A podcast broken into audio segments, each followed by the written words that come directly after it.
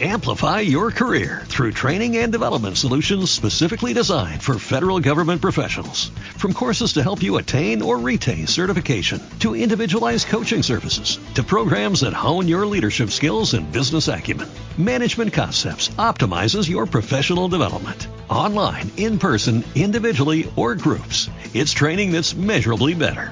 Learn more at managementconcepts.com. That's managementconcepts.com. y mucho más. Escúchanos a través de Radio OCD. Amigos fuertes de Dios. Páginas Carmelitanas. Páginas Carmelitanas. Una revista donde encontrarás doctrina de los santos del Carmelo.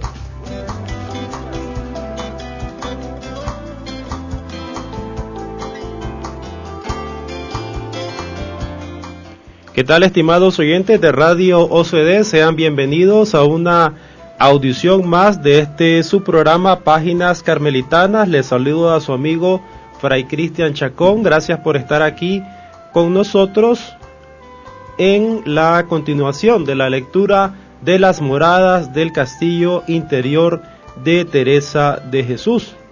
Hemos estado haciendo algunos cambios en los últimos días en Radio OCD. Ahora estamos utilizando un canal por medio de Livestream eh, también estamos utilizando otro canal a través de Blog TV. Gracias a todos ustedes que están en sintonía nuestra a esta hora. queremos aprovechar para saludar a, alguien que se nos, se nos está reportando desde Barrancas del Orinoco, Monagas, Venezuela. Está mandando saludos especiales a Fray Albert.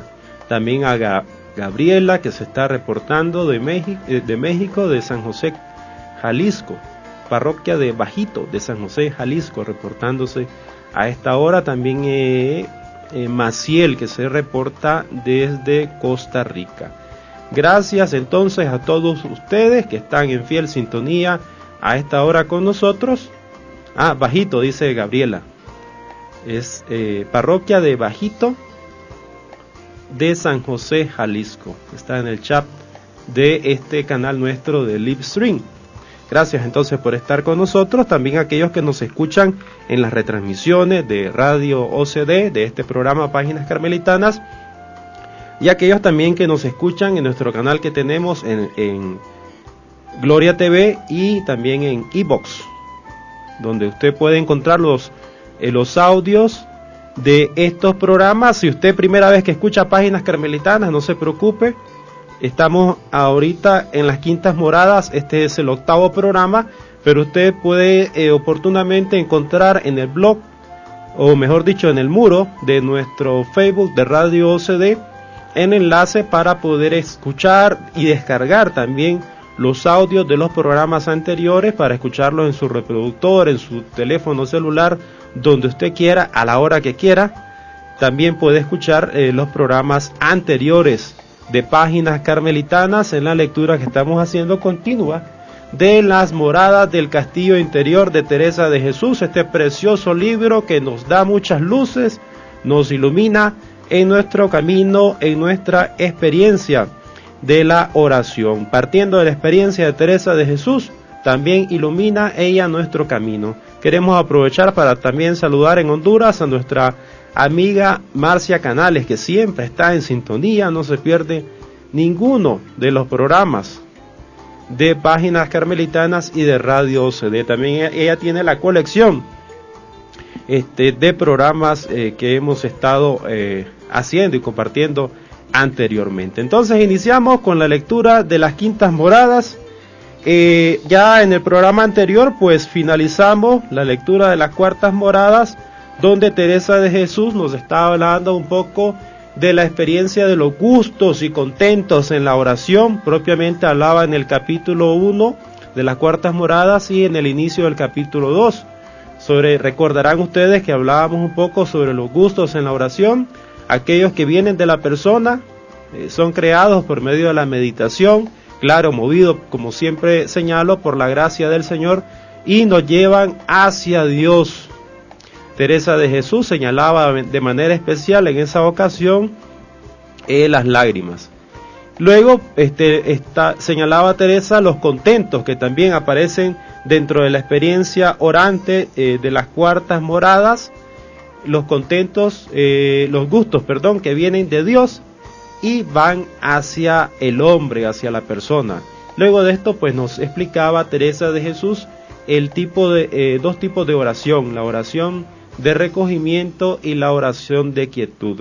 Eh, recordemos que lo que se recoge, lo que se aquieta cuando ella habla de eso son las potencias. Memoria, entendimiento y voluntad, esos sentidos internos, esas potencias del alma que tienen para poder eh, comunicarse y percibir, captar, recibir todas aquellas noticias que el Señor va poniendo en nuestro corazón.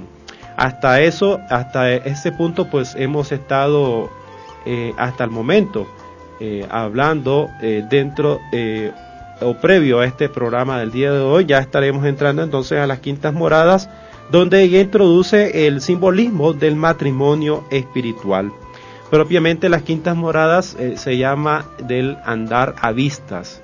Sectas moradas, el desposorio, y las séptimas moradas el matrimonio. Este de andar a vista es como en aquel tiempo era cuando eh, la primera vez que se miraban los novios, aquellos que ya estaban comprometidos incluso desde temprana edad o, muchas veces antes de nacer estaban comprometidos y entonces el andar a vista será el verse eh, por primera vez. Esas son, ese es la, el símil eh, que inicia ella con el matrimonio espiritual este, la, experiencia del matrimonio espiritual, iniciando ya en las quintas moradas, propiamente nos va a hablar de la oración de unión y cómo eh, se entenderá lo que se unen a Dios son las potencias. esa es la descripción que nos hará ella eh, ya directamente eh, con la lectura de las quintas moradas. Y dice así, moradas quintas, capítulo 1, unión del alma con Dios a través de la oración, dice Teresa, o nos va a decir ella. ¿Qué podrá decirse de las riquezas y deleites que hay en las quintas moradas? El entendimiento no es capaz de entenderlas, ni hay comparaciones que basten para explicarlas. Las cosas de la tierra son demasiado insignificantes para dar siquiera una idea. Señor, dame luz que pueda yo explicar un poco de estas cosas para que las almas que te buscan con sinceridad no caigan en engaños. Entonces inicia ella pidiendo esa súplica al Señor para que le ayude de aquí en adelante a poder explicar eh, todo esto que acontece en el alma, en la persona, ¿verdad? Recordemos que ella inicia ya eh, propiamente a pedir ese auxilio en las cuartas moradas porque ya estará hablando de cosas sobrenaturales. Dice en el número 2, siempre del capítulo 1. En estas moradas hay numerosos grados, por eso muchas almas entran en ellas, aunque no todas experimentan muchos, muchas de las gracias propias de estos aposentos. Pero aunque solo sea llegar a las puertas, es muy grande la misericordia que Dios les muestra, porque son muchos los llamados y pocos los escogidos. ¿Cuántos han buscado en gran soledad y deshacimiento del mundo para encontrar este tesoro, esta preciosa margarita de la contemplación. Pocos nos disponemos verdaderamente para que el Señor nos la descubra. Muchas veces vemos bien en lo exterior, pero descuidamos las virtudes y las necesitamos mucho para llegar hasta aquí.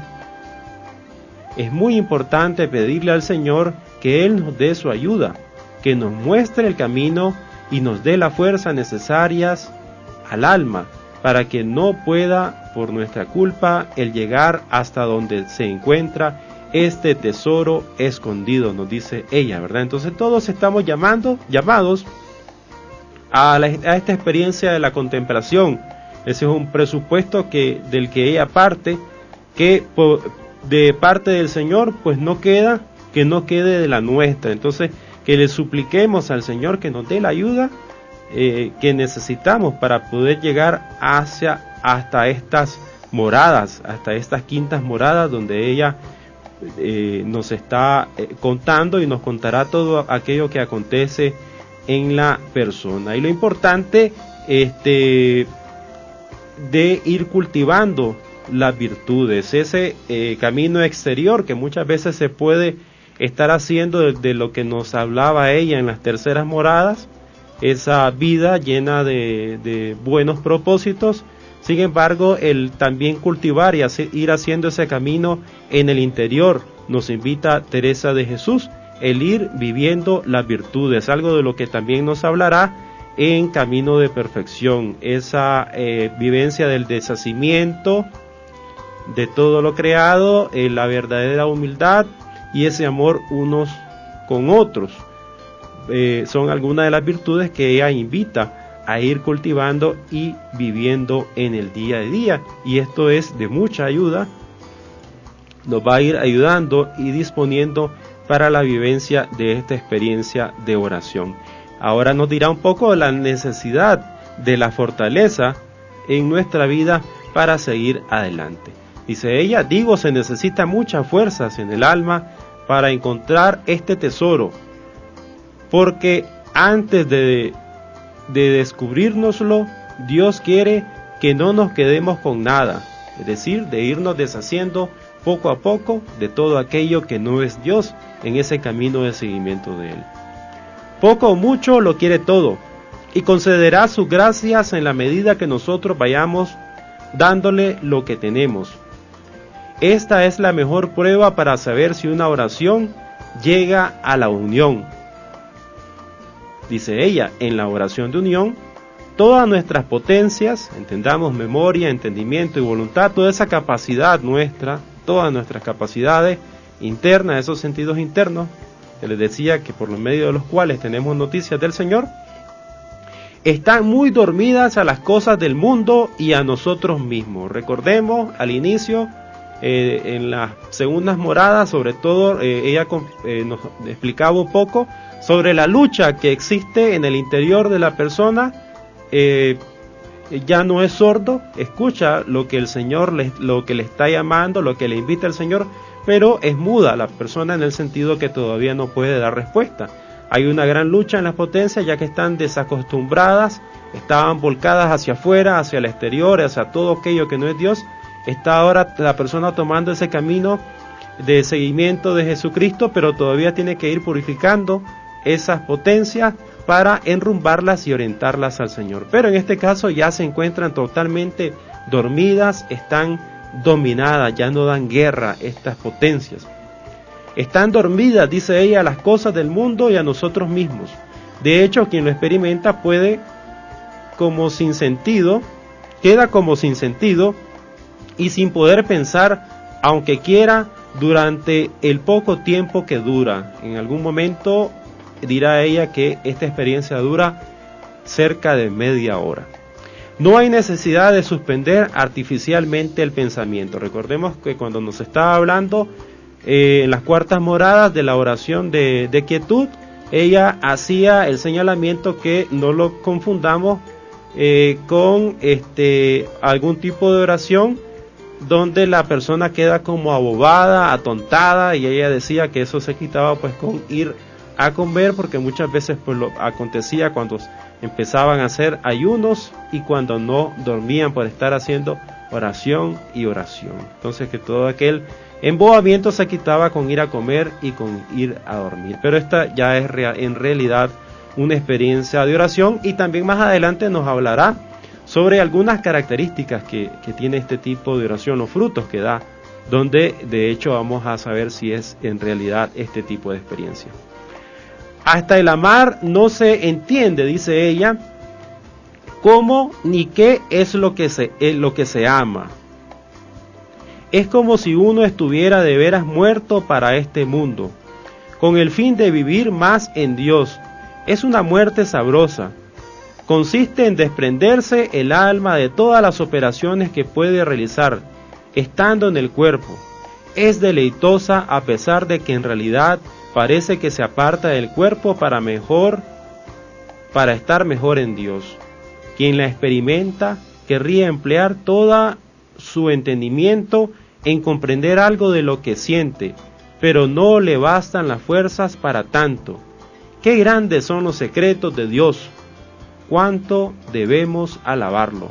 parte de la descripción que nos hace ella sobre eh, esa experiencia, cómo va aconteciendo esta unión que va eh, desarrollándose del alma con Dios, las potencias adormecidas, experimenta como un sinsentido, un sin poder pensar, está totalmente eh, unida a las potencias, esa, eh, esa fantasía que, que, estaba molestando, esa imaginación que molestaba muchas veces en el tiempo de la oración, más adelante nos dirá ella pues que como que se le quiebran las alas y ya no puede estar estorbando a la hora de la oración. En la oración de unión, todas nuestras potencias están muy dormidas a las cosas del mundo y a nosotros mismos. De hecho, quien lo experimenta queda como sin sentido, dice ella. Hasta el amar no se entiende como ni qué es lo que se ama. Es como si uno estuviera de veras muerto para este mundo, como el fin de vivir más en Dios. Es una muerte sabrosa, dice ella, consiste en desprenderse el alma de todas las operaciones que puede realizar estando en el cuerpo. Es deleitosa a pesar de que en realidad parece que se aparta el cuerpo para mejor estar con Dios. Una descripción que hace ella de esta experiencia de la oración de unión que la encontramos en las quintas moradas. Aclara ahora en el número 5. No es sueño, no es un sueño. En las moradas pasadas, mientras no se tiene mucha experiencia, uno queda con duda, sin saber qué ha sucedido, si lo imaginó, si fue un sueño, si fue gracia de Dios o engaño del demonio o mala disposición natural. En estas moradas no queda o no pueden entrar ni los engaños más sutiles.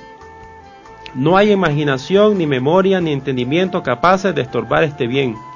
Me atrevo a afirmar que si es verdadera unión con Dios, el demonio, no puede entrar ni hacer daño alguno, porque el Señor está tan unido con la esencia del alma que el maligno no se atrevería a entrar hasta por ella. Por eso aún queda con grandes ganancias, porque Dios realiza su obra sin que nadie le estorbe, ni siquiera nosotros mismos. Entonces, en la morada anterior, pues hablaba que todavía entran cosas eh, de ponzoña, decía ella, lagartijas, que son chiquitas y que se pueden eh, meter en este tipo de experiencia de oración y hacen ruido. Sin embargo, aquí totalmente queda eh, eh, aniquilado todo aquello y la comunicación se está dando de espíritu a espíritu. Entonces la persona pues ya no duda de lo que está de lo que está sucediendo, no es un sueño, es una realidad lo que acontece, esa experiencia que Dios va eh, realizando y, y desarrollando en su interior, porque queda con grandes ganancias, porque Dios realiza su obra sin que nadie le estorbe ni siquiera nosotros mismos. Entonces describe de esta forma la experiencia, no entra nada, ningún tipo de eh, eh, cosas externas que no sean Dios dentro de esta comunicación entre la persona y el mismo Señor. Dice ella en el número 6 del capítulo 1 de las Quintas Moradas, tal vez sorprenda el que haya dicho que si es verdadera unión con Dios, la oración produce esos efectos ¿Quiere decir que pueden haber otras uniones? Sí que las hay, dice ella. Cuando amamos mucho una cosa, nos, nos transportamos a ella, aunque no con el deleite, la satisfacción, la paz y el gozo que da Dios al llevarnos a Él. La acción de Dios está muy por encima de todo, y como el origen del don es muy distinto, se siente que invade todo de otra manera y penetra aún en nuestro cuerpo miserable, dice ella, esta experiencia de la unión.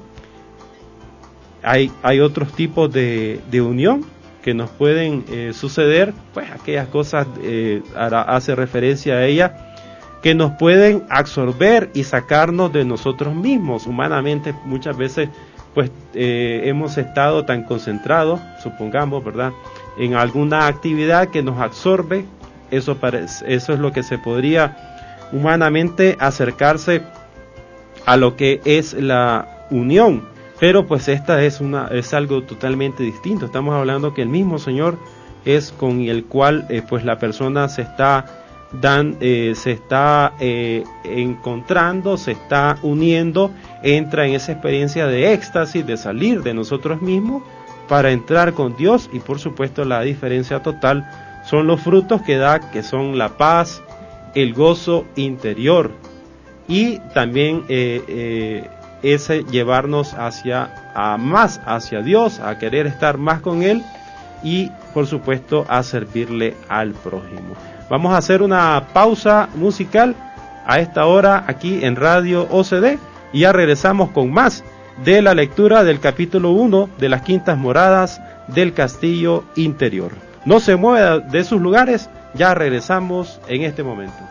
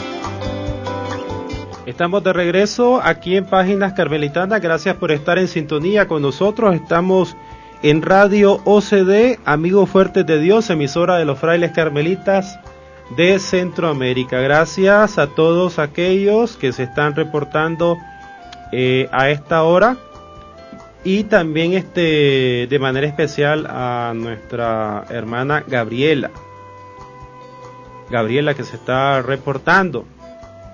Eh, que nos habla, eh, nos está eh, reportándose de México, Jalisco, ahí haciéndonos una pregunta de San José, sí, la que habla directamente es Teresa de Jesús en el libro de la vida.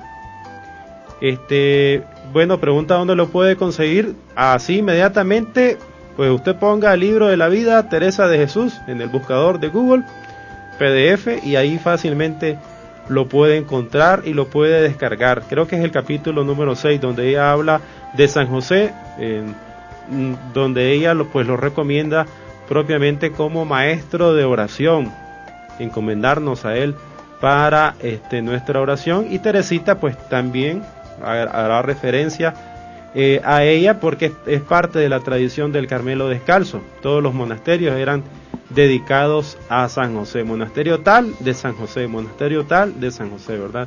Parte de la tradición eh, carmelitana, que por cierto estamos ya eh, próximamente, en el próximo lunes, de, para celebrar este San José. Vamos a pedirle al hermano Albert, que está conectado también ahí en el chat de Ustream o de Livestream, que tal vez le, consiga ahí, le mande el enlace a Gabriela para que pueda descargar el libro.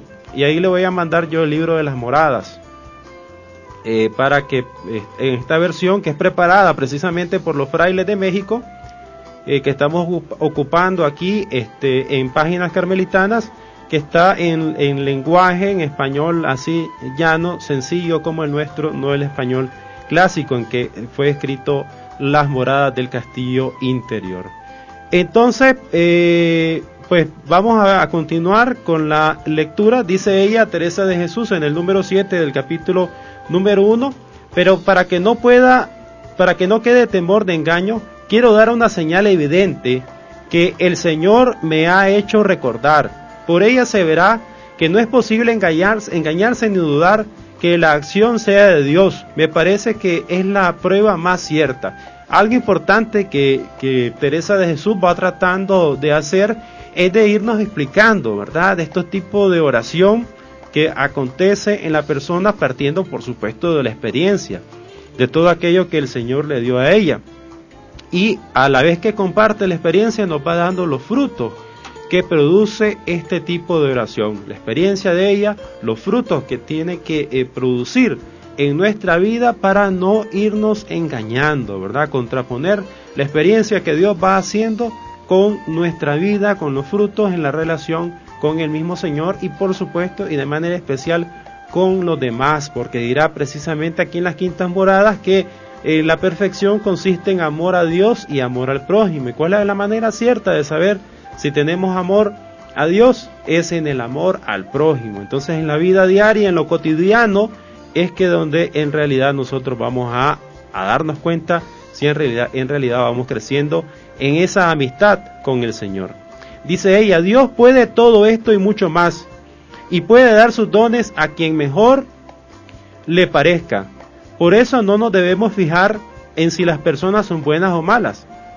Eso solo Dios lo sabe y nosotros no tenemos por qué meternos en eso, sino simplemente servir a Dios con sencillez de corazón y humildad y alabarlo por sus obras y maravillas. Recuerdo ahora en estos momentos en las primeras moradas, cuando ella empezaba a decirnos de todo lo que nos iba a hablar, y ella decía que aquellos que, que niegan este tipo de experiencias sobrenaturales que puede ir haciendo el Señor, están faltos de dos cosas, faltos de humildad, porque niegan que el Señor les pueda hacer eso, y falto de amor al prójimo, porque niegan que Dios lo puede hacer en otros.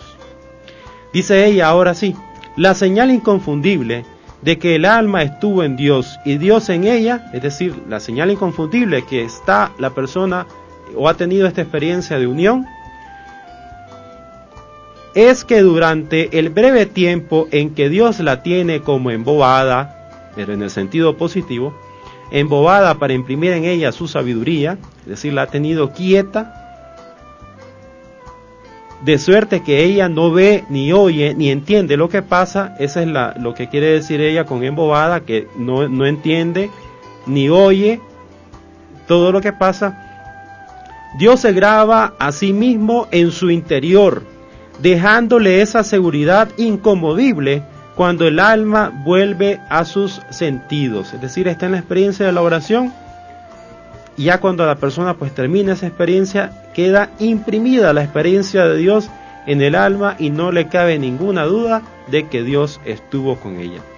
Esta convicción, dice ella, es tan firme y estable que aunque pasen muchos años sin que Dios vuelva a conceder su don, este no puede olvidarse ni cabe duda de que Dios estuvo en el alma. Recordemos, y más adelante nos va a decir que tampoco esto es que va a suceder todos los días en la persona, este tipo de experiencias eh, sobrenaturales de unión con Él.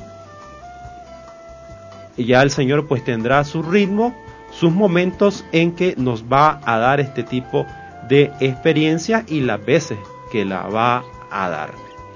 Me preguntan cómo lo vio o cómo lo entendió si no ve ni entiende. No es el momento cuando se ve, sino después. Es decir, no en, no en el momento que se está dando la experiencia en la que persona lo puede ver, sino después. Porque no se trata de una visión, sino de una certidumbre que queda en el alma y que solo Dios puede darla. Conozco a una persona que no sabía que Dios está en todas las cosas como presencia, potencia y esencia, las tres, las tres maneras en que Dios mora, dándoles el ser y el actuar. Y después de recibir esta gracia, lo creyó con absoluta firmeza y luego lo comprobó consultando con quien podía confiárselo y quedó muy consolado. No se vayan a engañar pensando que esta certidumbre queda en forma corporal, así como el cuerpo de nuestro Señor Jesucristo está en el Santísimo Sacramento, aunque no lo veamos. No es una experiencia, no es una visión, no es una experiencia eh, corporal la que acontece en la persona. ¿Cómo puede, ella se pregunta, cómo puede quedar semejante certeza de algo que no se ve? No sé decirlo, dice ella. Son obras de Dios, pero aseguro que quien no sienta esa seguridad no tuvo todo el alma en unión con Dios, sino solo alguna otra merced en que solo hay unión de alguna de las potencias. Tal vez hay una experiencia cercana, posiblemente, una experiencia de quietud, una experiencia de un recogimiento eh, sobrenatural, pero no una experiencia de unión donde todas las potencias eh, participan o se encuentran eh, suspendidas o detenidas. En todo esto es mejor no buscar razones, porque si nuestro entendimiento no puede comprenderlo, ¿para qué envanecernos? No basta saber que quien lo hace, nos basta saber que quien lo hace es Dios Todopoderoso y que por eso no logramos entenderlo, dice ella. Entonces, una experiencia eh, tras la cual queda una gran certidumbre. Esa es la mayor eh, razón que nos da ella para este, poder, eh, poder entender que es el Señor el que, el que ha estado actuando en la persona, en el interior de la persona. Y ahorita pues nos hará una referencia al cantar de los cantares, a la esposa del cantar de los cantares eh, dentro de este tipo de experiencia de oración. Dice ella, recuerdo lo que dice la esposa en el cantar de los cantares para declarar esta incapacidad nuestra. Me ha llevado a la bodega del vino, a la bodega interior. No dice que ella entró, tratando ahí de hacer una exégesis, Teresa de Jesús, de este texto, la esposa de los cantares no dice que ella entró, porque repito, el texto dice, me ha llevado a la bodega del vino. No dice que ella entró. También dice que buscaba a su amado por todas partes, anteriormente. Yo entiendo que esta es bodega a la que el Señor nos, llevará cuando y como quiera. Pero nosotros no, no tenemos poder o no podemos para entrar en ella, no tenemos, no tenemos ese poder, esa capacidad para entrar, porque ella dice, me ha llevado a la bodega del vino. Más aún, Él no quiere que intervengamos con nuestra voluntad, pues que ya se la hemos dado. el entrar en el centro del alma sin necesidad de puertas, como entró en el cenáculo. Él entrará en el, en el centro del alma sin necesidad de puertas, como entró en el cenáculo, o como cuando salió del sepulcro sin levantar la piedra. Más adelante se verá cómo quiere Dios que el alma goce de Él estando en el centro de sí misma, cosa que en la última morada acontece mucho más que en esta, hablando de las séptimas moradas. Luego dice en el 7, en el 7, en el 13, mucho entenderemos si entendemos que no somos dignos de ser siervos de un Señor tan grande, del que no podemos alcanzar a comprender sus maravillas, sea por siempre alabado. Amén. Entonces, es el Señor el que va haciendo todo esto en la persona, en el interior de la persona y no somos nosotros. Hay que entregar eh, la, nuestra voluntad, poner nuestra voluntad, la llave de nuestra voluntad, como dirá en camino de perfección, al Señor para que sea Él el que vaya eh, desarrollando todo este tipo de experiencias en nuestra vida. Vamos entonces ahora al capítulo número 2, siempre de las quintas moradas. Y nos dirá ella cómo se llega a la, a la oración de unión y qué efectos quedan en el alma. Dice, podría parecer que está todo dicho respecto a esta morada, pero en realidad es mucho lo que falta, porque son muy diversos los grados y matices que hay en esta unión.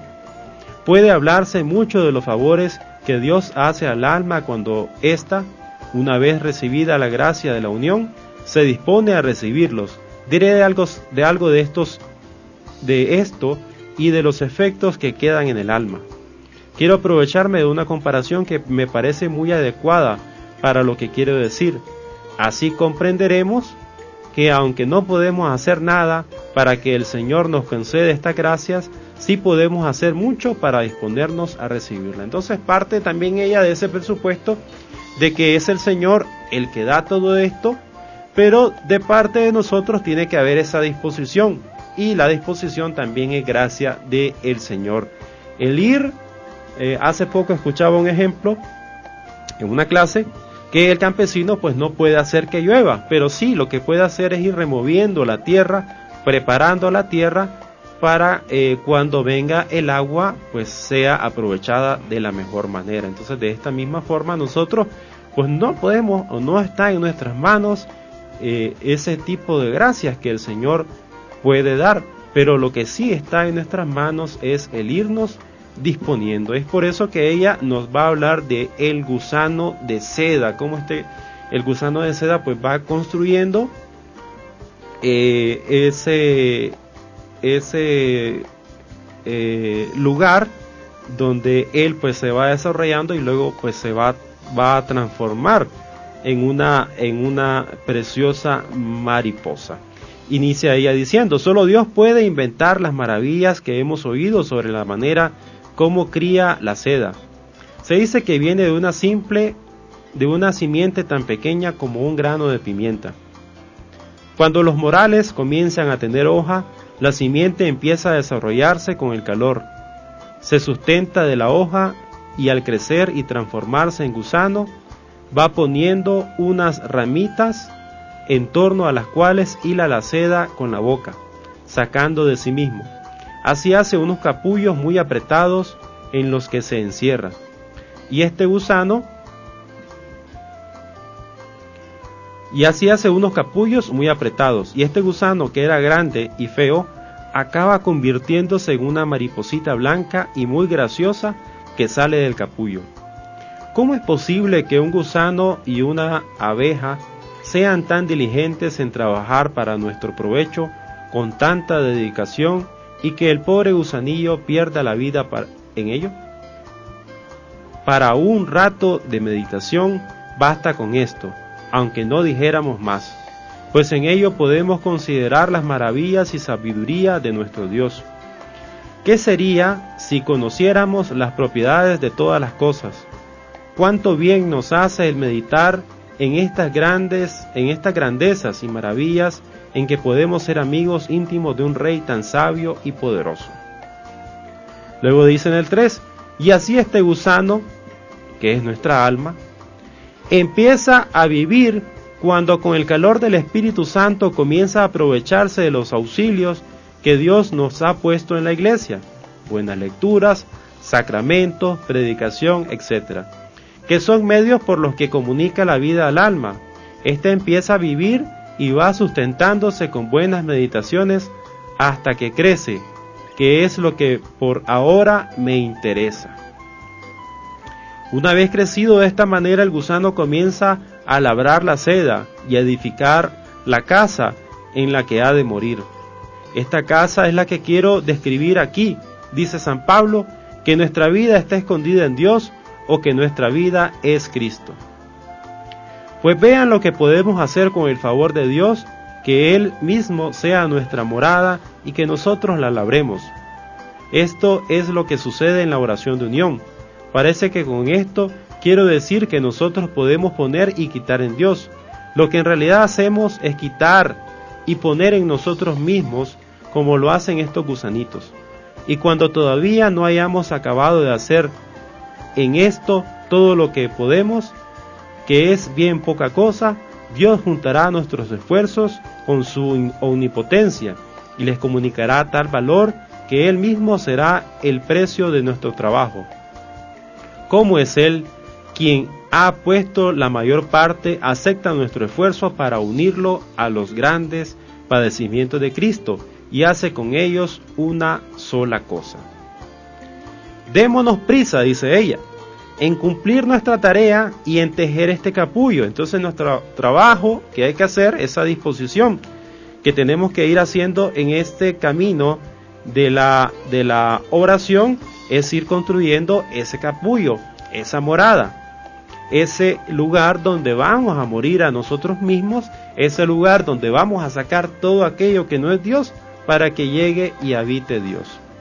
Quitando nuestro amor propio, dice ella, y nuestra voluntad, es decir, todo aquel nuestro querer, incluso ese querer simplemente por experimentar, etcétera, de tener algún tipo de experiencia sobrenatural en la oración. Hasta eso hay que eliminarlo. Desprecian, desprendiéndonos de las cosas de la tierra, ejercitándonos en la oración, la penitencia y en todas las virtudes. Que muera pronto este gusano como muere el de la seda, en cuanto termina la tarea para la que fue creado. Entonces veremos a Dios y nos veremos tan metidos en su grandeza como lo está el gusanillo en su capullo. Digo ver a Dios, pues es así como Él se da a sentir en esta unión. Entonces la experiencia de unión es un ver a Dios y el ver a Dios pues también te lleva por supuesto a esa transformación de nuestro ser. Vamos a hacer una nueva pausa musical, estamos en la lectura de las quintas moradas, el, segundo capítulo de las Quintas Moradas. Estamos en, en su programa Páginas Carmelitanas. Les saluda a su amigo Fray Cristian Chacón. Gracias a todos los que están en sintonía a esta hora eh, compartiendo con nosotros. Estamos en vivo este martes en horas de la tarde, 3.40 de la tarde eh, o 3.50 de la tarde, eh, 3 y 50 minutos de la tarde aquí en Centroamérica eh, y también a aquellos que nos escuchan en las retransmisiones y en los audios que se encuentran eh, en nuestros canales donde usted los puede escuchar en línea o descargarlos. Vamos a la pausa entonces y ya regresamos con más aquí en páginas carmelitanas.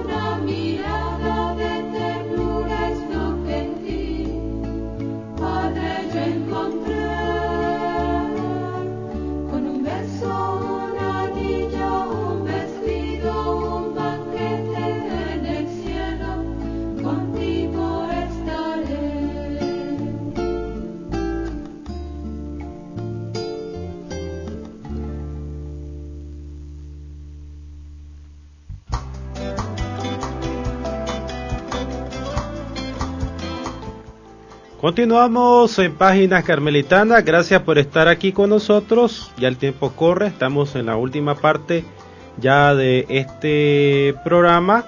Queremos saludar a nuestra amiga Marcia Canales que se reporta eh, desde Honduras. Marcia nos pregunta, eh, dice ella, esta unión de la que habla eh, Santa Teresa será similar a la experiencia cuando comulgamos.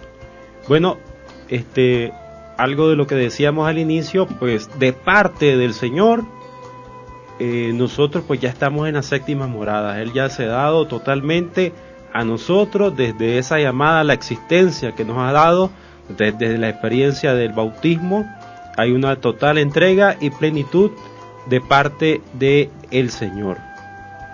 Eh, igual, de esa misma manera podemos entender y ver la experiencia también de la vida eh, sacramental. Eh, sin embargo, este, pues sí, hay una total entrega y unión con Dios a la hora eh, que comulgamos. Pero, este, eso es de parte de Él, pero de parte de nosotros, ¿cómo la recibimos? Esa experiencia de, eh, de, la, de la comunión, del comulgar el cuerpo y la sangre de Cristo, pues cada quien la recibe de distinta manera, ¿verdad?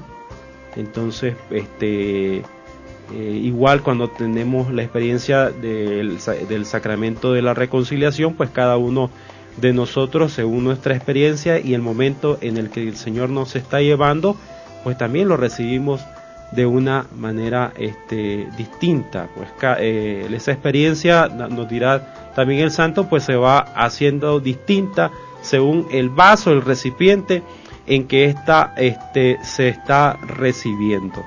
Entonces todo ese tipo de gracia, hace poco eh, Teresa nos decía, este, con el favor de eh, el Señor, pues se va construyendo ese, ese, ese capullo, eh, se va construyendo con todos aquellos auxilios que va poniendo la iglesia este, en, en este camino. Comienza a aprovecharse de los auxilios que Dios nos ha puesto en la iglesia. Buenas lecturas, sacramentos, predicación, etcétera. Entonces toda aquella experiencia que el Señor eh, nos da por medio de su iglesia nos lleva al crecimiento, al acercarnos, al unirnos al Señor, pero ya queda en nosotros, en ese irnos disponiendo eh, y en el momento que el Señor pues también lo quiera ir dando de este eh, ir haciendo la, la, la experiencia de ese crecimiento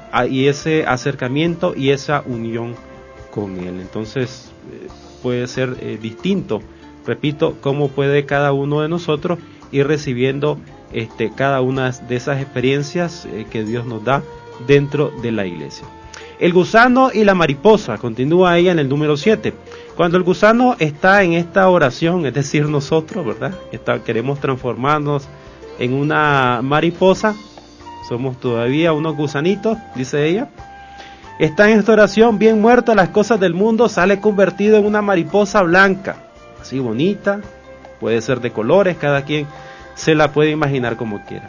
Oh grandeza de Dios, cómo sale de aquí el alma después de haber estado un poquito metida en tu grandeza y tan junta contigo. Entonces la experiencia de unión con Dios es ese encuentro cara a cara con el Señor, un adelanto de esa eh, visión beatífica. Y por supuesto el encontrarnos con Dios nos va a transformar, no podemos quedar igual luego de tener un encuentro con el Señor.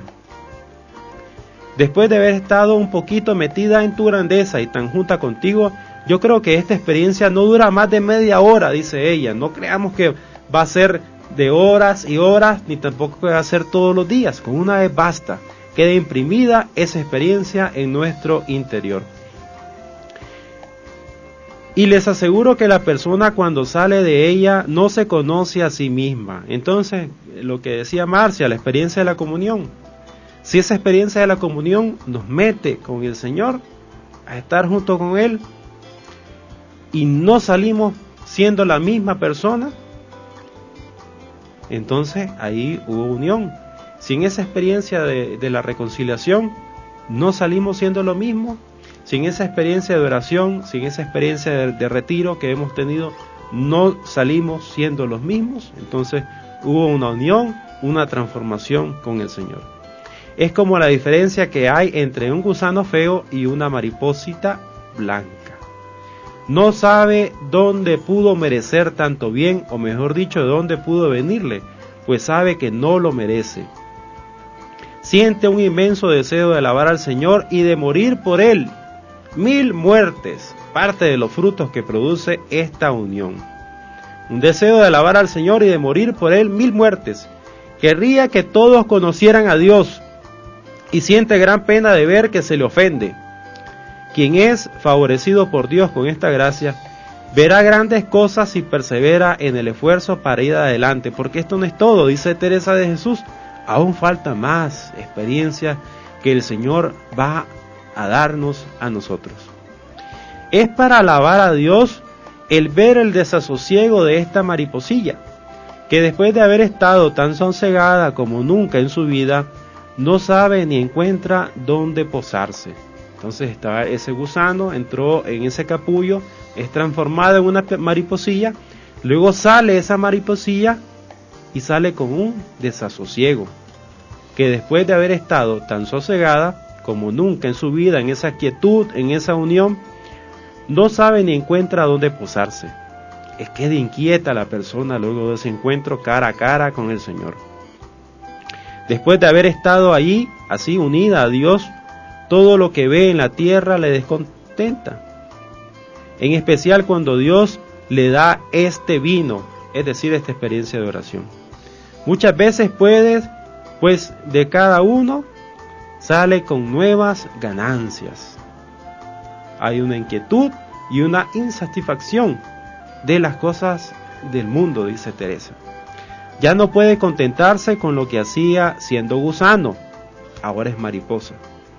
Que era ir tejiendo poco a poco su capullo, ahora le han nacido alas. ¿Cómo podría contentarse con ir a paso cuando puede volar, ya no es gusano, ya no se arrastra, ya no tiene que estar construyendo un capullo, ahora es mariposa y puede volar, una experiencia mayor que le está dando el Señor. Son tan grandes sus deseos que todo lo que hace por Dios le parece poco. Se siente fuerte para no para lo que antes sentía debilidad.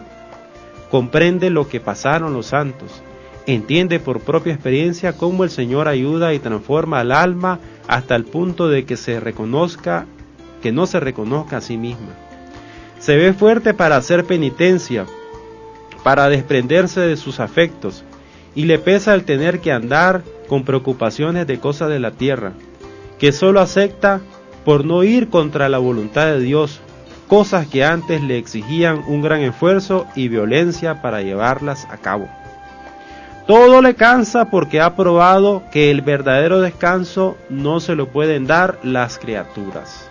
Entonces solo en Dios encuentra su descanso, solo en Dios encuentra su contento. Quiere quien, quienes hayan recibido esta gracia verán que todo lo que se diga de ella es poco. ¿A dónde irá esta mariposilla? pregunta Teresa. No puede volver al lugar de donde salió, no puede volver a tener esa experiencia de unión, porque recuerden que no es que sea de varias horas ni que sea todos los días. Una vez que la tenga, le basta a la persona para esa transformación de gusano a mariposa. No puede regresar al lugar donde salió, porque como dije, no está en su mano el tenerla, mientras Dios no vuelva a dársela.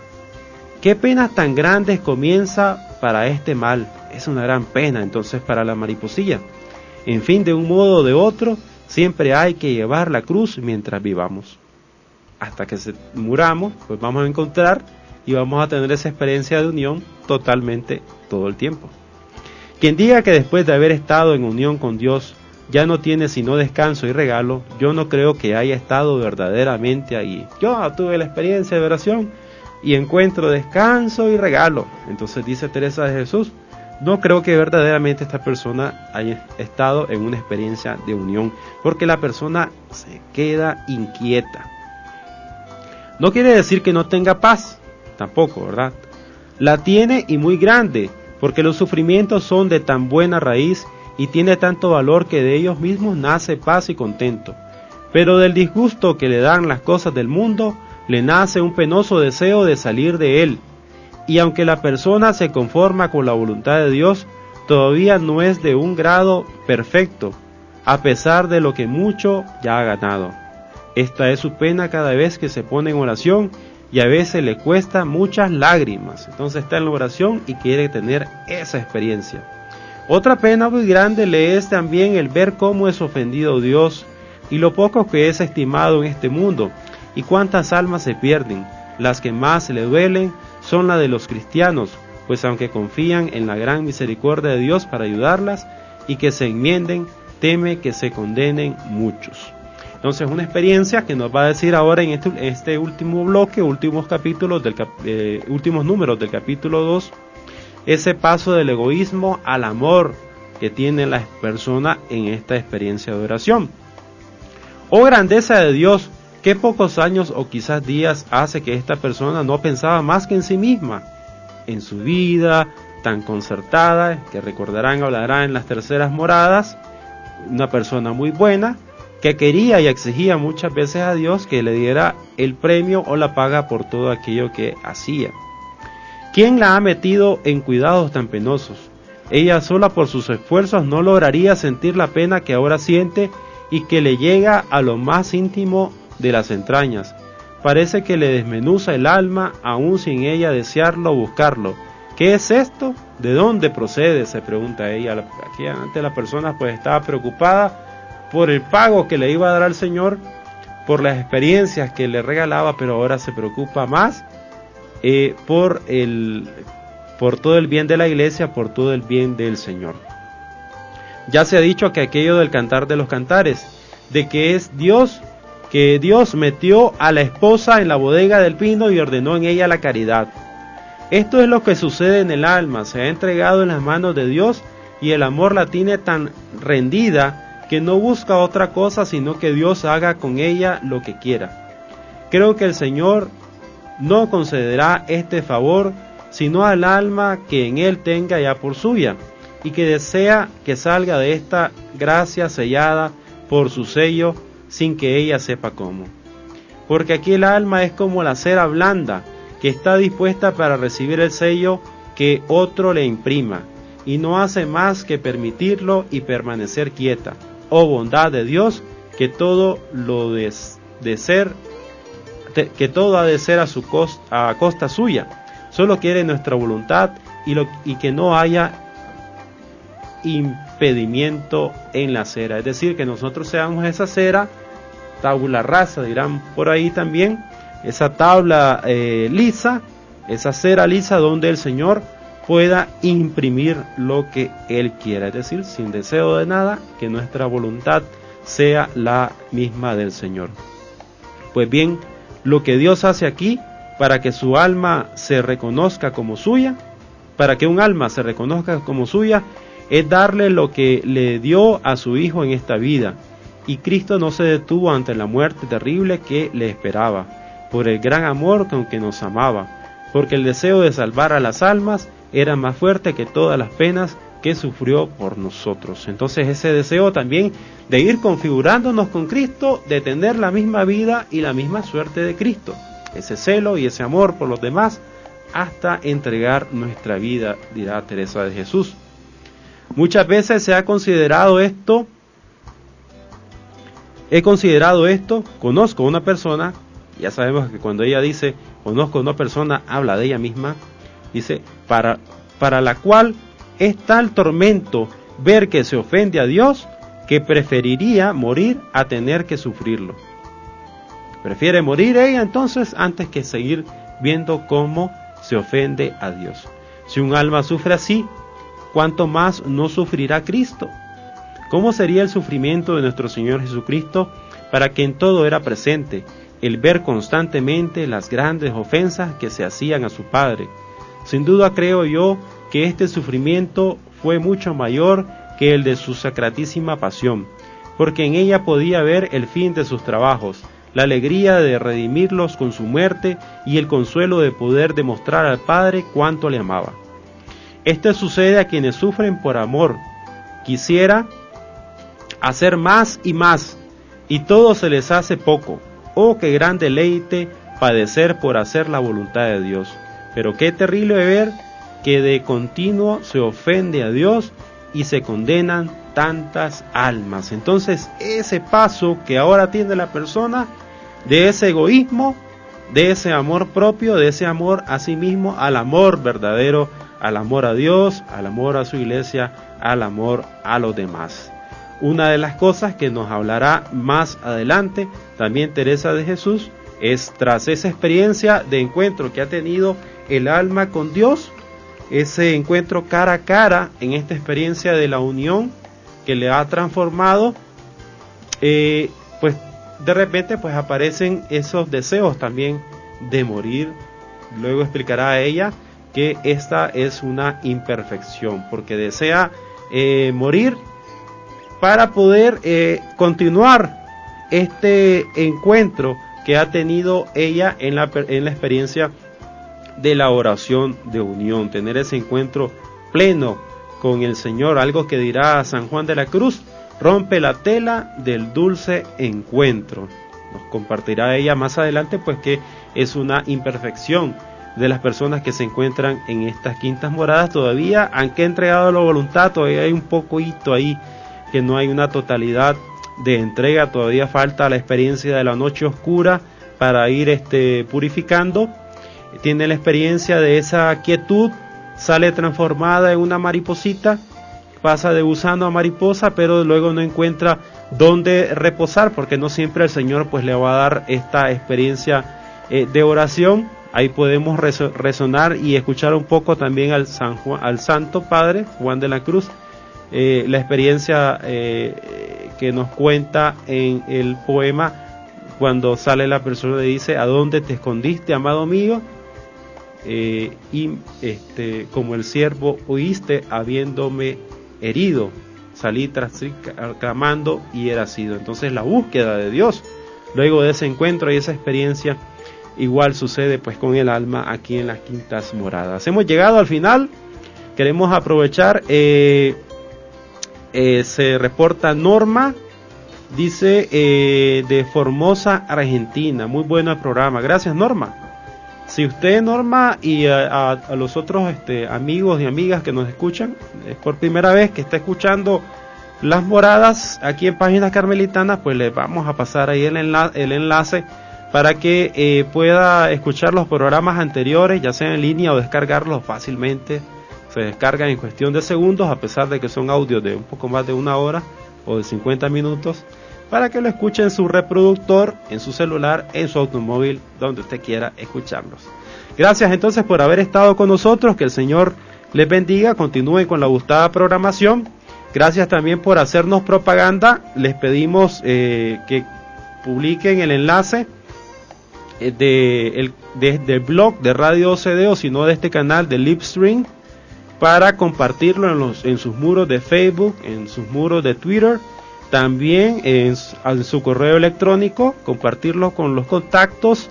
Próximamente también estaremos sacando eh, algunos póster en, hojas de Word para que usted nos haga el favor de imprimirlo y colocarlo ahí en el muro de avisos de su parroquia eh, con la dirección del blog de Radio CD para que eh, podamos llegar a más personas. Gracias Marcia, Norma, también Gabriela, eh, Albert, también Fray Albert, que nos estuvo ayudando, este, por haber estado con nosotros y a todos los que nos escuchan también, este, en eh, las diferentes retransmisiones de Radio OCD. Gracias entonces nuevamente, que el Señor les bendiga y les guarde en todo momento.